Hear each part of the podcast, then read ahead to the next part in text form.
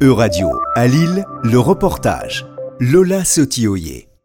D'ici 2050, l'Union européenne s'est fixé comme objectif d'atteindre la neutralité carbone, un objectif ambitieux quand on sait que cela implique de réduire d'au moins 55% les émissions de gaz à effet de serre de l'UE. Mais il existe des émissions dites incompressibles, c'est-à-dire qu'on ne peut pas éviter, et c'est dans ce cas de figure qu'apparaît l'outil de la compensation carbone. Vincent Doumerou est spécialiste des questions de mobilité, il est aussi l'auteur du livre La fracture ferroviaire. La compensation carbone, c'est une solution qui est beaucoup proposé par les compagnies aériennes elles-mêmes, donc il y a beaucoup du, du secteur. Donc euh, si évidemment le transport aérien a été un transport extrêmement écolo, peu émetteur, comme peut l'être le train, le vélo, la, la marche à pied, on ne parlerait pas de compensation carbone. Donc c'est bien parce que le transport aérien pollue beaucoup qu'on pense à le compenser. Elles avancent ces solutions parce qu'il est impossible à court terme de décarboner le transport aérien. Alors la compensation, ça consiste à faire une action euh, dépensée pour par exemple planter des arbres, pour atteindre une forme de neutralité carbone, c'est-à-dire ramener à zéro l'émission nette. C'est-à-dire j'émets 2 tonnes de CO2 par exemple pour aller de Paris à New York et revenir, mais je le compense en plantant 2 euh, millions d'arbres. pour être un peu schématique évidemment.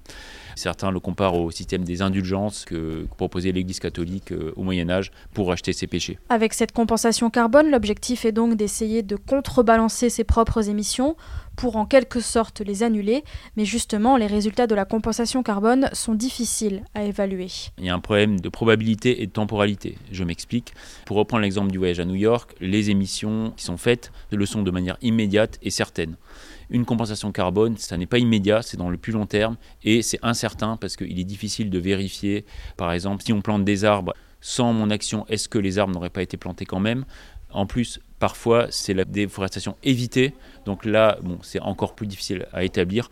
Par ailleurs, avec la multiplication des aléas climatiques, des sécheresses, etc., les, arbres eux-mêmes sont soumis à du stress, ce qui rend encore plus incertaine euh, leur action de compensation. Pour atteindre la neutralité carbone en 2050, comme le voudrait l'Union européenne, la seule compensation carbone ne suffit donc pas. Elle est même la solution de dernier recours, comme l'explique Vincent Doumerou. Je pense que ce qu'il faut faire, c'est le triptyque euh, d'abord bah, éviter c'est-à-dire éviter euh, les déplacements, les consommations, etc.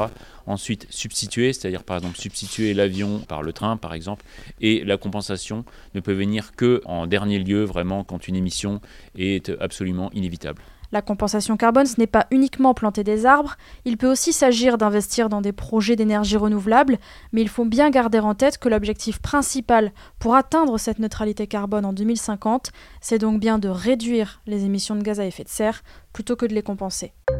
C'était un reportage de radio à Lille, à retrouver sur euradio.fr.